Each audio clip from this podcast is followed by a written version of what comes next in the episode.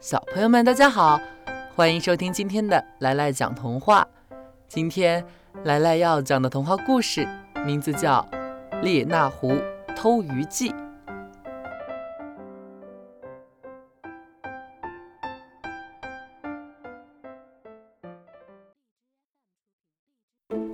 这年的冬天又冷又长，躲在家里的动物们都饿得前胸贴后背了。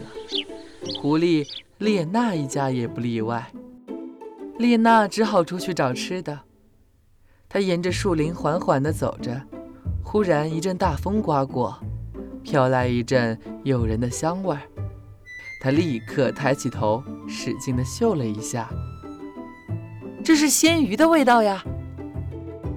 丽娜发现打老远处驶来一辆大车，这股馋人的味道就是从这车里发出来的。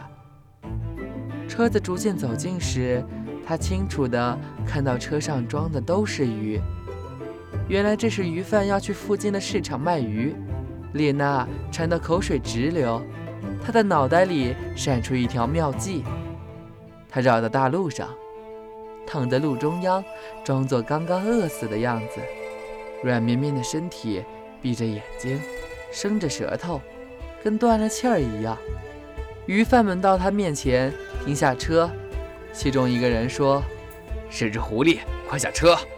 他那张皮可卖不少钱呢。”两个鱼贩连忙下车，捡起列娜，漫不经心地把它扔到了车上的鱼筐旁边。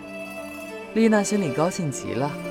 悄悄地用锋利的牙齿咬开了一个鱼筐，一眨眼的功夫，至少三十条鱼进了他的肚子。他又用牙咬开了另一个鱼筐，里面全是鳗鱼。他巧妙地把几条鳗鱼穿起来，做成一条项链，挂在自己的脖子上，然后轻轻地从车后跳到了地上。不过，他还是发出了一点响声。惊动了鱼贩，鱼贩发现那只死狐狸已经从车上逃跑，这才明白是狐狸用计捉弄了他们。尽管他们立即下车追赶列娜，可列娜早就跑得没影儿了。列娜带着鳗鱼项链回到家里，受到家人的热烈欢迎。他们把鳗鱼烤得香喷喷的。尽情地享用了起来。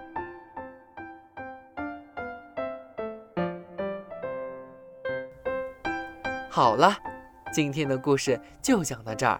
喜欢的小朋友要记住，来来在这儿给你讲童话。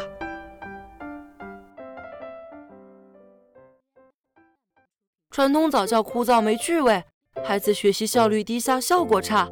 火火兔智能多屏早教魔方。助力孩子学习游戏两不误，独创多屏拼接交互技术，让早教内容像拼搭积木一样益智有趣。